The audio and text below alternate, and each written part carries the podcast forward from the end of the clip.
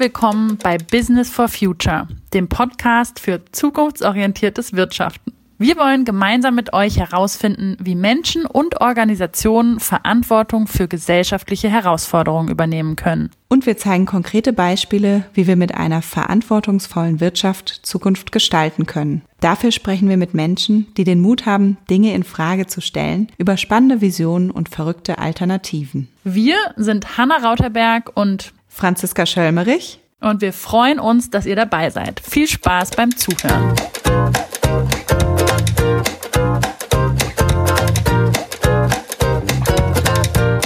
Dies ist Teil 2 unserer Doppelfolge zu der Frage, wie wir im Arbeitskontext für Vielfalt eintreten und uns gegen Rassismus und Diskriminierung positionieren können. Während wir in der ersten Folge insbesondere die Frage diskutiert haben, welche Rolle HR dabei einnehmen kann und warum es uns manchmal so schwer fällt, auch im Arbeitskontext politisch Stellung zu beziehen, haben wir in dieser Folge einen schwarzen Antidiskriminierungstrainer zu Gast, der auch selbst immer wieder von Diskriminierung betroffen ist. Wir sprechen über das Privileg weißer Menschen als Individuum wahrgenommen zu werden, typische Alltagsrassismen, warum wir lieber von Entmenschlichung als von Rassismus sprechen sollten und warum es ganz einfach ist, sich zu positionieren, wenn wir die Menschheit im Herzen tragen.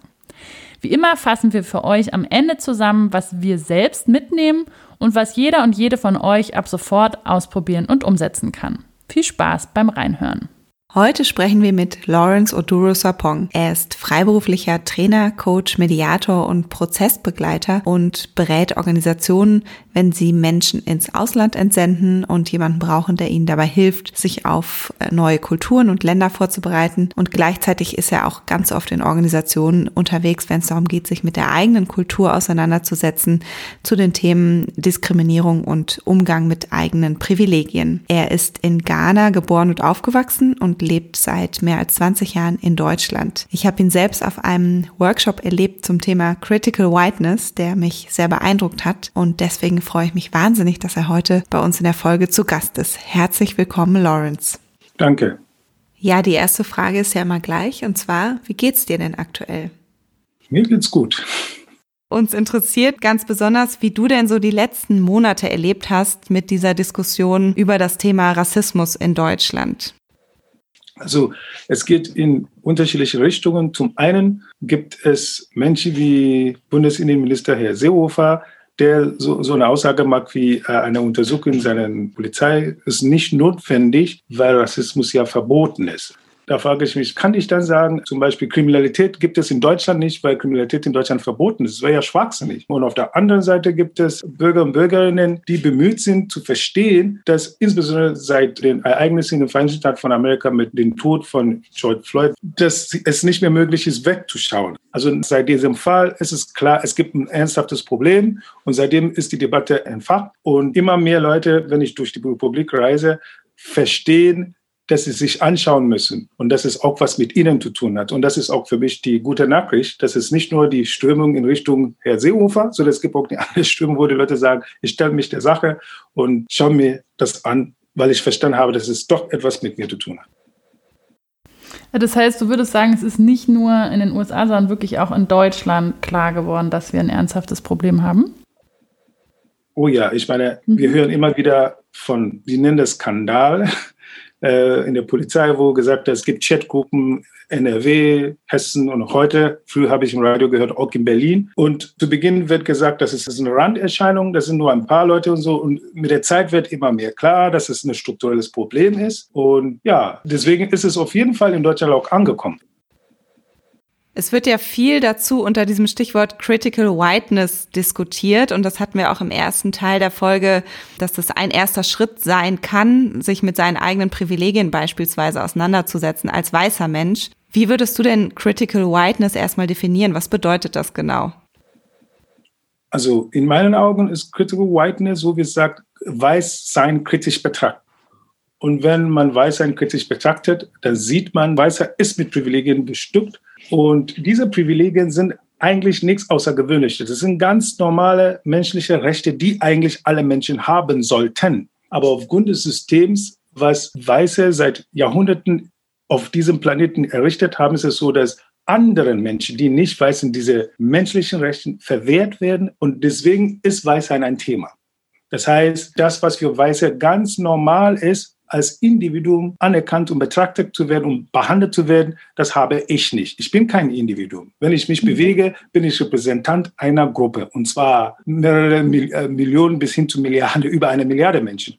Und das ist eine Riesenbürde. Und wenn eine weiße Person unterwegs ist, ist diese Person nur für sich unterwegs. Und wenn sie was verbricht oder irgendwas, ist es nicht so, dass alle anderen weiße Menschen jetzt fürchten müssen, dass es Konsequenzen für sie gäbe. Ja, das heißt, diese Person ist für sich alleine ist total entlastend. Aber ich, selbst wenn eine andere schwarze Person etwas macht, muss ich fürchten, dass ich auch Konsequenzen trage. Und das ist das, was das Weißsein so einmalig macht oder besonders macht. Und das ist ein Privileg. Und normalerweise sollten alle Menschen so betrachtet werden, wie Weiße behandelt und betrachtet werden.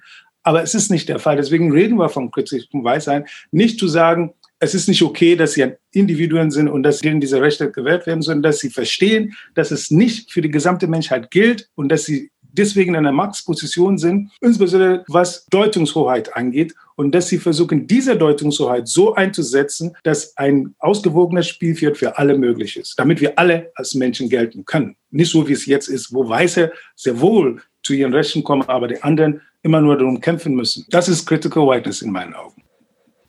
Ja, vielen Dank. Ich habe es, glaube ich, noch nie so klar und prägnant gehört, wie du das jetzt gerade beschrieben hast. Hast du ein ganz einfaches Beispiel für uns, anhand dessen das ähm, noch ein bisschen greifbarer oder konkreter wird? Also zum Beispiel, wenn ich mit dir, wenn ich mit dir eine Weltreise machen würde, sagen wir mal, wir haben beide deutsche Pässe, ja, egal ob es in Deutschland ist oder in Albanien ist oder in Mexiko ist oder egal wo wir hinkommen, wenn wir beide deutsche Pässe haben, ist es so, dass die Wahrscheinlichkeit, dass die Echtheit meiner Reisedokumente in Frage gestellt wird, viel viel höher ist als die bei dir. Und das hat nichts mit mir als Person und meinem Charakter oder irgendwas zu tun, nur noch mit meinem Aussehen als schwarze Person. Das heißt, Weiße sind per se nicht verdächtig. Und das ist das Beispiel, was ich geben kann, was Weißsein bedeutet.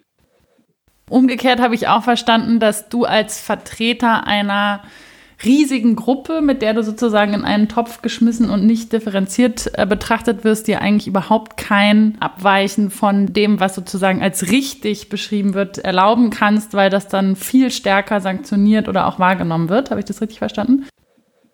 Ja, also als ich nach Deutschland kam, war ich zuerst in Bremen. Und als ich damals in Bremen ankam, war das so, dass mir gesagt wurde, es gibt einen Ort in Bremen, das heißt Viertel. Und da hieß es, oh, wenn du in die Stadt gehst, sei vorsichtig im Viertel, weil dort gibt es einige Asylsuchende aus afrikanischen Ländern, die mit Drogen handeln. Und es kann sein, dass du einfach so verdächtig wirst oder was auch immer, weil du schwarz bist. Die Tatsache, dass einige schwarze Personen mit Drogen handeln, hieß es ja, wenn ich unterwegs bin in der Stadt, dass ich dann als potenzieller Drogenhändler gesehen werde.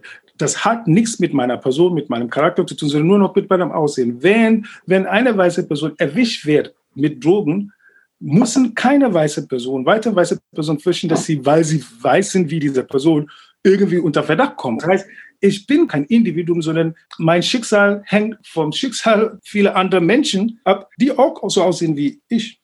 Ja, aber weiße Personen haben dieses Privileg, allein zu sein. Ich kann mich erinnern, es gab dieses Ereignis des Kannibalen von Rothenburg. Das ist einmalig und sehr, sehr, sehr schräg. Und trotzdem habe ich nicht erfahren, wie diese weiße Person hieß, welche Gruppe er angehörte, ob er evangelisch oder katholisch oder überhaupt irgendeiner Religionsgemeinde. Nichts habe ich, nicht einmal sein Vorname. Aber wenn diese Person nicht weiß gewesen wäre, hätten wir alles Mögliche erfahren an Gruppen, denen er angehört. Eine weiße Person kann sonst was verbrechen, er bleibt Individuum und keine Gruppe, denen er angehört, muss fürchten, dass irgendwelche Konsequenzen auf sie zukommen. Und das ist das Privileg des Nicht-Markiertseins.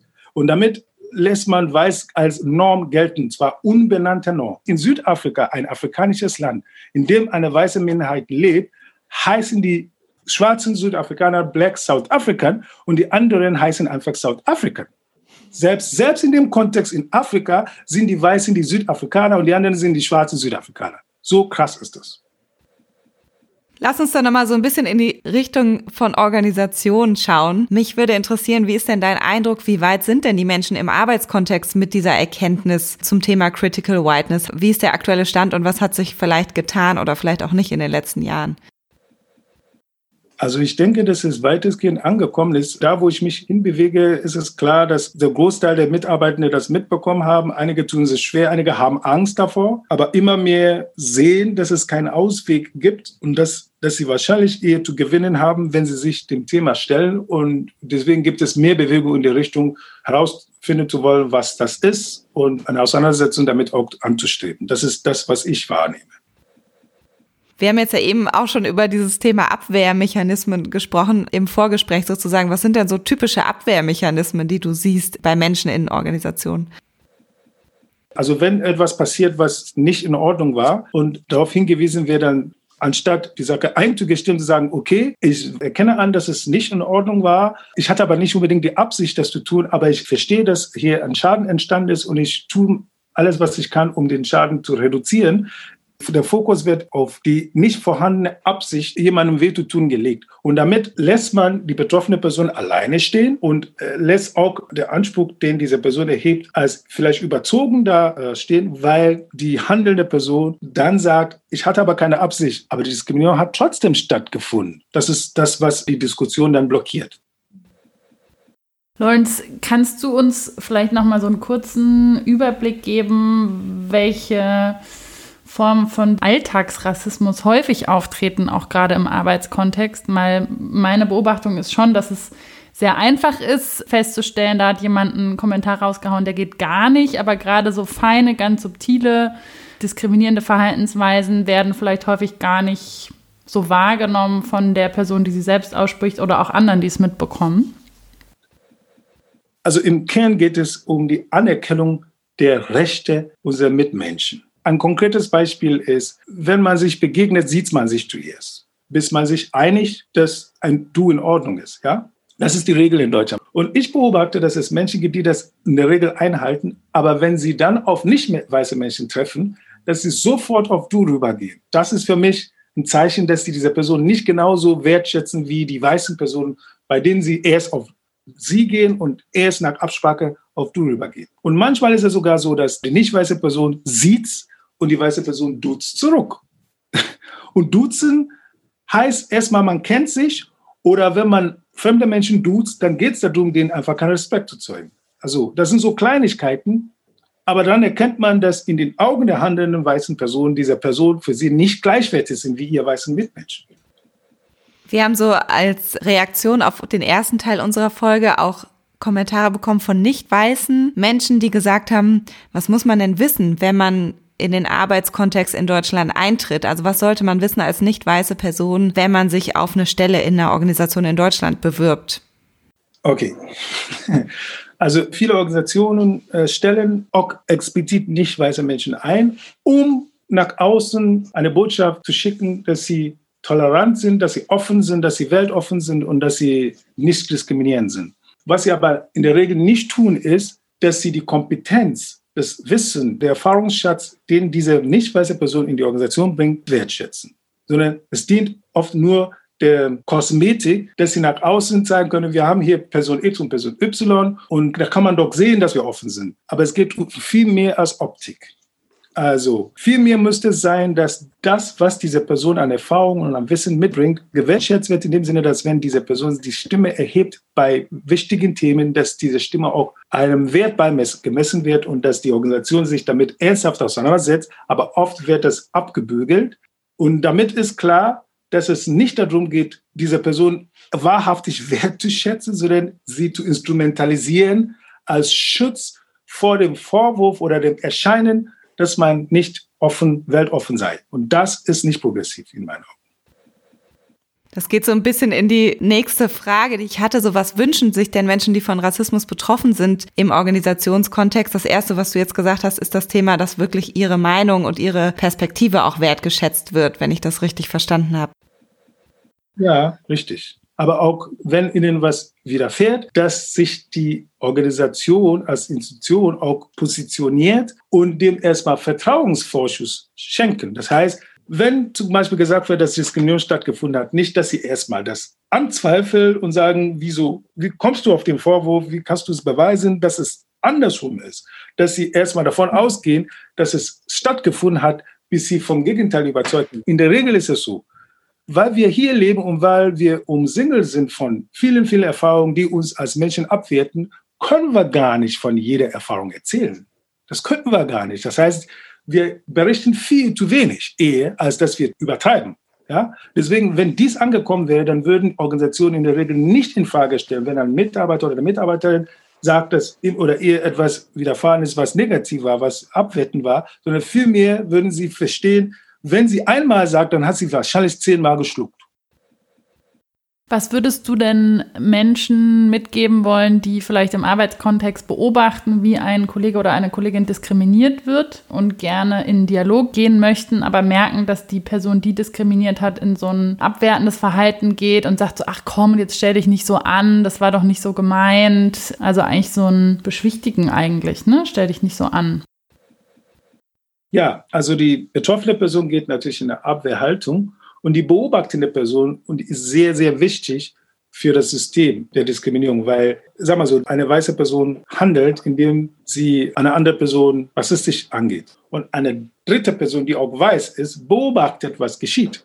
Das ganze System wird nur durch diese dritte Person stabilisiert als Zuschauer. Weil wenn diese zuschauende weiße Person sich nicht positioniert, und zwar unmissverständlich, dass das, was sie beobachtet, nicht akzeptabel ist und dass es demjenigen auch in der Tat auch wehtut, weil wenn ich die Menschheit in meinem Herzen verinnerlicht habe und sehe, wie eine andere Person entmenschlich wird, muss es mir wehtun. Und dann habe ich auch das Recht dazu, diesen Schmerzen auch zu äußern. Das heißt noch lange nicht, dass ich für die betroffene Person spreche. Ich spreche für mich bisher.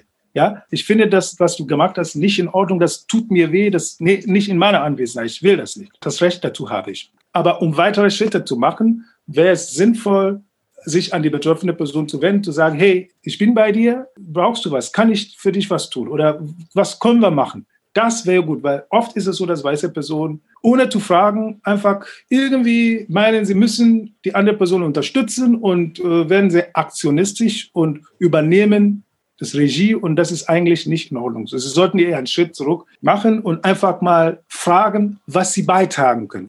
Das muss man trennen können, nicht für mich. Finde ich total wichtig, dass du das sagst. Also wenn ich was beobachte, dass ich dann erstmal bei mir bleibe und aus meiner Perspektive sage, für mich ist das nicht okay. Und dann mit der betroffenen Person spreche. Fällt dir ein Beispiel ein, was du selbst erlebt hast, wo du das Gefühl hast, da sind alle Beteiligten aus so einer Situation am Ende damit gut umgegangen oder haben daraus was gelernt? Ähm, ich habe selber auch eine Situation im Zug gehabt, wo ich in diese Bordbistro gegangen bin. Wie ich reinkam, saß ein weißer Mann dort und er hat irgendwelche tanzende Bewegungen gesagt und Afrika irgendwie geschehen und so und hat geglaubt, ich wäre begeistert, dass er mir so viel Aufmerksamkeit schenkt. Er hat viel erzählt und meinte, ich sollte tanzen. Der Mann kannte mich nicht, waren uns noch nie begegnet im Leben und trotzdem, für mich war das eine wahnsinnige Belästigung. So geht man mit fremden Menschen nicht um. Da habe ich überlegt, was mache ich mit diesem Typen? Wie kann ich ihn bremsen? Und irgendwann hat er mich gefragt, wo ich dann herkomme. In der Situation habe ich gedacht, ich versuche mal mit ihm ein Experiment zu machen. Dann habe ich gesagt, Berlin, ja. Und dann hat er gefragt, ja, aber wo kommen Sie wirklich her? Ich habe gesagt, Berlin. Und er hat gesagt, okay, wo kommen Ihre Eltern? Hab gesagt, da bin ich durch, ich bin bei Berlin geblieben. Und ganz schnell habe ich ihn gefragt, wo er denn herkommt. Was hat er geantwortet? Der hat erstmal am Kopf gekratzt, so, und dann hat er gesagt, Warschau.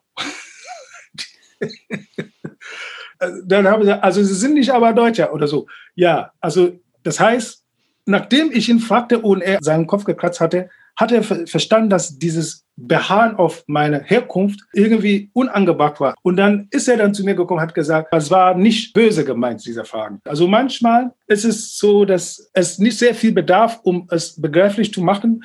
Und was ich in der Regel nicht mache, ist, dass ich davon spreche, dass die Erfahrung ob ich jetzt als Beobachter oder selber betroffen bin, dass es rassistisch ist, was ich sehe. Der Grund ist, weil viele Menschen mit rassistisch oder mit Rassismus als Begriff Problem haben. Rassismus ist gerade im deutschen Kontext geht es um Nazis und Vergasung und Gaskammer. Also das ruft so viele Bilder auf, dass ich denke, wenn ich wirklich was Positives bewirken will in einem Gespräch, dass ich diesen Begriff eher vermeiden sollte. Außerdem, selbst wenn es Rassismus ist, kann man es ja umschreiben. Rassismus ist ja deswegen Rassismus, weil es entmenschlichend ist, weil es abwertend ist. Und ich glaube, die Leute können viel mehr mit diesem Begriff was anfangen als mit Rassismus. Und deswegen ist es strategisch für mich nicht so hilfreich, wenn es um Rassismus geht, von Rassismus zu sprechen, sondern vielmehr konkreter, näher zu beschreiben, was da genau passiert ist. Zum Beispiel, dass es oft nochmal Entmenschlichung geht, dass jemand, jemand anders in Wort fällt oder exotisiert, dass man die Begriffe verwendet, um erstmal den betroffenen Personen leichter zu machen, das anzunehmen, als zu sagen, dass es rassistisch. Das ist auch für mich eine Strategie. Also, Lawrence, ich würde gerne berichten von einer Situation, in der ich war, in der ich eine Bekannte von mir, die Person of Color ist, glaube, diskriminiert zu haben. Ich weiß es am Ende nicht genau. Und zwar war es so, dass sie ähm, eine andere Frisur hatte, als irgendwie drei Wochen vorher, als ich sie gesehen hatte. Und wir haben gezoomt und ich habe dann gesagt, ach cool, du hast ja eine neue Frisur, sieht voll schön aus. Und ich habe in dem Moment schon gemerkt, uh, irgendwas daran ist gerade nicht so cool. Ich habe mich dann trotzdem entschieden, das nicht anzusprechen, weil ich mir dann wiederum damit blöd vorkam. Und aber trotzdem ist es so, dass es mich seitdem ein bisschen begleitet und ich denke so, was wäre denn eine coole Reaktion gewesen? Deshalb ist jetzt die Frage, warum das möglicherweise eine diskriminierende Situation war und was du glaubst, was ein cooles Verhalten meinerseits gewesen wäre. Okay, besonders für schwarze Menschen sind Haare ein sehr großes Thema, weil unsere Haare schon längst politisiert worden sind. Es ist nicht zulässig, zum Beispiel in Ghana, wo ich aufgewachsen bin, mit den natürlichen Haaren so ernst genommen zu werden. Wenn man einen guten Job, einen ernstzunehmenden Job haben möchte, egal ob in der Verwaltung oder in der Privatwirtschaft, es ist insbesondere für Frauen so gut wie nicht möglich, mit den natürlichen Haaren dorthin zu gehen. Die Norm oder die Regel ist, dass man seine Haare glättet mit Chemie damit es so aussieht wie die Haare von Europäerinnen. Und das ist gang und gäbe. Und wenn man äh, seine natürliche Haare trägt, dann gibt es den Anschein, als wäre man nicht seriös. Und damit ist es gleich abgewertet. Und deswegen ist die Frage mit den Haaren so besonders bei schwarzen Menschen. Und gerade deswegen gilt es sogar als äh, politisches Statement, wenn eine schwarze Person entscheidet, ihre natürliche Haare zu tragen. Und wenn alle anderen Völker der Welt, sei es Inder, Inderinnen oder Europäer, Europäerinnen oder sonst wer, können ihre natürlichen Haare tragen, ohne dass es als politisches Statement gesehen wird. Aber bei schwarzen Menschen ist es nicht der Fall. Und deswegen bleibt es im Politikum. Und trotzdem macht das Beispiel ja deutlich, dass ich glaube, wir, wir werden wahrscheinlich nicht verhindern, dass wir manchmal in so Situationen kommen. Ich habe es ja schon gemerkt dann, aber was hätte ich denn dann machen sollen, im besten Fall ansprechen, oder?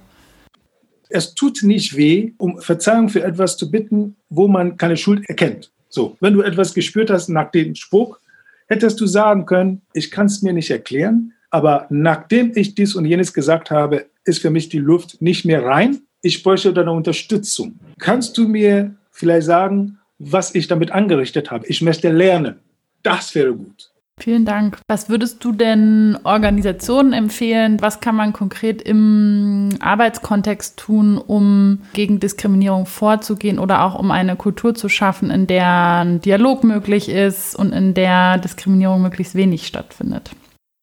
Also das allererste, wie es auch in dem allgemeinen Gleichbehandlungsgesetz steht, ist es eine Beweislastumkehrung. Das heißt, wenn eine Person, die von Rassismus betroffen ist, äh, sich meldet, dass es nicht die Person ist, die beweisen muss, dass Rassismus stattgefunden hat, sondern dass die Person, die gehandelt hat, nahelegen müsste, inwiefern die Handlung nicht rassistisch ist. Damit wird ein Signal gesendet, dass Rassismus Teil der Norm ist, also dass das Status quo ist und deswegen muss man nicht beweisen, sondern das Gegenteil muss bewiesen werden. Ich weiß, dass es für viele sehr viel gefragt klingt, aber das wäre die richtige Haltung, zu sagen, es gibt eine Beweislastumkehr. Das heißt, es muss eine Kultur in der Organisation herrschen, wo es klar ist, Rassismus ist Teil unseres Alltags und es findet definitiv statt. Und wenn das zur Sprache gebracht wird, dass wir das nicht in Frage stellen, dass wir eher annehmen und dass wir schauen, wie wir damit umgehen. Und das war auch eine sehr klare Positionierung. Und zweitens ist es so, dass eine Kultur gepflegt werden sollte seitens der Organisation, dass, weil es ja Teil der Normalität ist, dass die Personen auch sich trauen sollten, einfach mal anzuerkennen, wenn sie jemanden auf den Fuß getreten haben und dann einfach zu sagen, okay, aber ich lerne ja draus. Also das ist nicht so schlimm, weil, hey, wir haben es einfach gelernt. Wir machen das nicht unbedingt absichtlich bewusst, dass wir unbedingt jemanden jetzt abwerten wollen, aber es geschieht. Und wenn es mal geschieht, dann ist es auch nicht so schlimm. Wichtig ist nur, dass man das anerkennt und dass man dann die Bereitschaft auch zeigt, in Zukunft sein Bestes zu tun, um das zu unterlassen und dass die Personalabteilung diesen Vorgehen und diese, diese ganze Idee auch unterstützt. Das wäre eine Kultur pflegen, wo die Mitarbeitenden sich auch trauen, einfach mal anzuerkennen oder zu akzeptieren, dass eine Handlung vielleicht doch nicht so prickelnd war. Wir haben ja im ersten Teil der Folge gehört von Eva und Jess, dass bei ihren Aktionen erstaunlich wenig Resonanz zurückkam. Und wir haben eine ähnliche Erfahrung jetzt auch mit unserer Podcast-Folge gemacht. Da haben wir ziemlich wenig Reaktionen zu bekommen. Und ich wollte dich fragen, was deine Hypothese dazu wäre. Ist es so, dass Menschen denken, Rassismus ist bei uns gar kein Thema im Arbeitskontext oder wollen die sich nicht öffentlich dazu bekennen? Ähm, was, was sind so deine Gedanken dazu?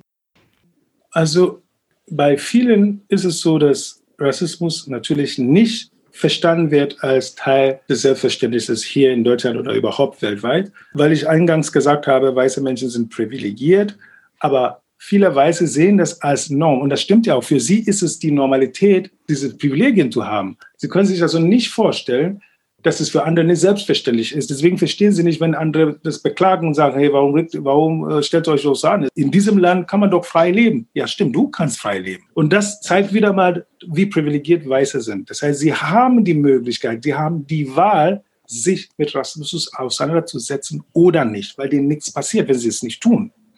Aber ich habe diese Wahl nicht. Ich gehe auf die Straße und aufgrund meines Aussehens kommt mir so viele Hindernisse in den Weg, dass ich gar keine Wahl habe. Aber meine Erfahrung ist, dass immer mehr Menschen das verstehen und immer mehr sich dem Thema stellen. Also diese Bewegung, die sehe ich eher nachhaltig. Sogar in der Grundschule gibt es inzwischen Schülerinnen, die sprechen davon, dass sie weiß sind. Das habe ich vor 20 Jahren nicht für denkbar halten können, aber ich habe es inzwischen gehört und dass sie wissen, worum es geht. Es wissen, es geht um Privilegien. Das halte ich für eine sehr positive Entwicklung. Und ich bin zuversichtlich, dass es so weitergehen wird. Abgesehen davon, dass es am anderen Ende auch äh, eine Verschärfung gibt, aber ich schaue viel mehr in diese Richtung.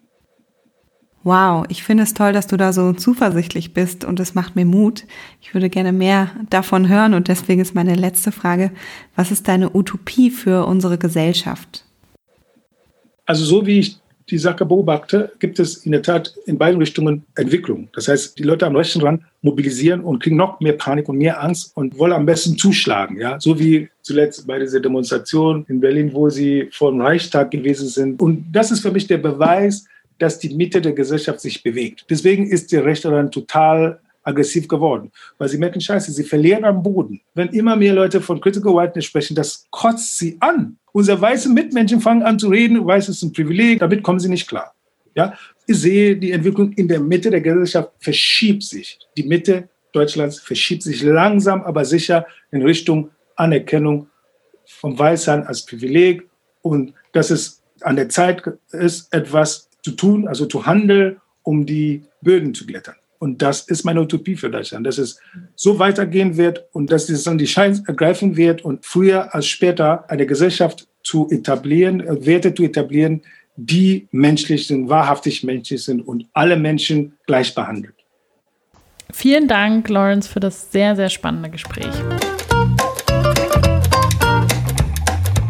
Ja, Hanna, was nimmst du denn dieses Mal mit aus dieser Folge? Wirklich viel, muss ich sagen. Ein Satz, der mir besonders im Kopf geblieben ist, war die Aussage von Lawrence, wenn wir die Menschheit in unserem Herzen verinnerlicht haben, muss es mir auch wehtun zu sehen, wie jemand entmenschlicht wird. Das hat mich irgendwie sehr berührt, weil es dadurch gar nicht mehr so sehr nur um das Thema Rassismus geht, sondern das Ganze nochmal auf eine andere Ebene gehoben wird. Ja, in dem gleichen Zusammenhang hat er auch darüber gesprochen, wie wichtig die Rolle der beobachtenden Person ist in Situationen, wo Diskriminierung geschieht. Und da fand ich es total wichtig für mich mitzunehmen, zu trennen, einerseits zwischen der Person, die betroffen ist und dann der Person, die beobachtet, sich bewusst zu sein, was für eine wichtige Rolle man hat, wenn man beobachtet, weil man, wenn man nicht reagiert, das gesamte System sozusagen stabilisiert und wenn man reagiert, dann aus seiner eigenen Perspektive bei sich zu bleiben und zu sagen, aus meiner Sicht, für mich ist das nicht okay, ähnlich wie wir das auch schon im ersten Teil der Folge von Eva gehört hatten. Und dann gegebenenfalls die andere Person zu fragen, was brauchst du, brauchst du Unterstützung, um so weiter auf Augenhöhe auch miteinander reden zu können. Ja, das, das war für mich tatsächlich auch eine Key Takeaway Message, dass wir ein System stabilisieren als beobachtende Person, wenn wir uns nicht positionieren. Und das hat mich auf jeden Fall nochmal sehr darin bestärkt, wirklich in solchen Momenten auch Position zu beziehen. Einerseits und andererseits eben aber auch nicht in ein bevormundendes Verhalten zu gehen, sondern auch da einfach nachzufragen, was braucht denn die Person. Für mich war es auch total wichtig zu hören, dass er gesagt hat, wenn es mal dazu kommt, dass jemand sich diskriminiert fühlt, verletzt fühlt, entmenschlicht fühlt, das passiert, das gehört im Prinzip dazu, dann ist das nicht das Ende der Welt, das ist nicht so schlimm. Was aber wirklich schlimm ist, ist, wenn dann der Täter oder die Täterin sozusagen nichts daraus lernt und nicht danach in die Reflexion geht, danach auch nochmal in den Dialog mit der betroffenen Person geht. Und das ist auch was, was ich mir jetzt stärker vornehmen werde, stärker darauf zu achten, gegebenenfalls nochmal ins Gespräch mit Menschen zu gehen und nachzufragen, um immer weiter auch die andere Perspektive verstehen zu können. Insgesamt hatte ich das Gefühl, dass dieses Thema Distanzlosigkeit eine ganz große Rolle spielt. Also sei es, dass ich geduzt werde, dass ich zu persönlichen Daten zu meiner Person befragt werde, obwohl wir uns überhaupt nicht kennen, also wie zum Beispiel, woher kommst du, wo bist du geboren und so weiter. Und dass man sich da einfach zwischendurch fragen kann, würde ich diese Frage einer anderen Person stellen, ja? Oder würde ich das wollen, dass ich mit dieser Frage konfrontiert werde? Das fand ich nochmal sehr erhellend und dieses Privileg als, als weißer Mensch eben als Individuum wahrgenommen zu werden und nicht als Repräsentant einer wahnsinnig großen Gruppe, von der ich mich dann auch immer wieder möglicherweise abgrenzen muss. Und natürlich passiert uns das eventuell als Frauen teilweise. Also ich erinnere mich an den Kommentar einer Journalistin, die vorgestellt wurde als weibliche, junge Stimme und dann eben gesagt hat, dass sie eben in Zukunft jetzt ihre männlichen Kollegen auch immer als männlichen Journalisten vorstellen wird, um zu verdeutlichen, ja, dass es irgendwie schräg ist, dass sie auf dieses eine Merkmal eigentlich reduziert wird.